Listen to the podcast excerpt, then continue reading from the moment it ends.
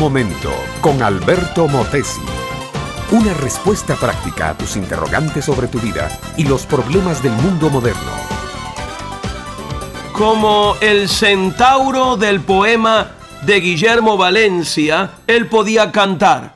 Yo soy la fuerza alegre, mi brazo poderoso sabe peinar la ninfa y estrangular el oso. Y en mi pecho que tiene la aspereza del cardo, se doblan las espadas y se despunta el dardo. Hasta los dioses tiemblan cuando la ceja en arco yo rompo dos encinas para formarme un arco. Pero no era un centauro griego, era un carcelero de la ciudad de Filipos, era jefe de una cárcel romana, hombre fiero y brutal, hombre de escudo, espada y látigo, hombre de casco empenachado y de armadura de hierro. Cuando enarbolaba el látigo de tiras de cuero para dejarlo caer sobre las espaldas desnudas de un reo, no pegaba por gusto, pegaba para arrancar lonjas de carne y partir costillas. Era el más temido de todos los carceleros del imperio. Un día le cayeron dos presos, se llamaban Pablo y Silas. Eran predicadores del Evangelio de Cristo y estaban acusados de incitar los ánimos contra el César romano.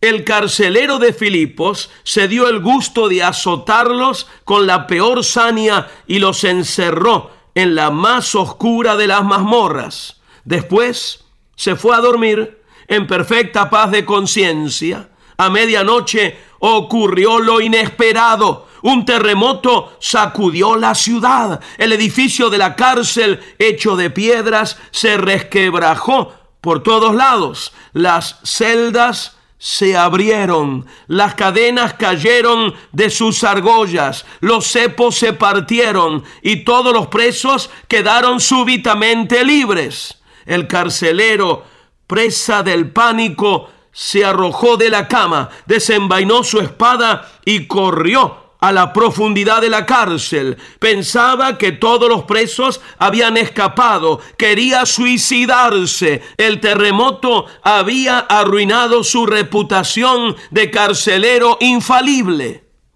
Lo que el hombre no sabía era que esa noche lo estaba esperando otro terremoto, un terremoto espiritual que cambiaría por completo su existencia. Cuando llegó a la cárcel destruida, vio que ningún preso había escapado. Todos estaban allí, congregados alrededor de Pablo y de Silas, los predicadores del Evangelio de Cristo, escuchando lo que ellos decían.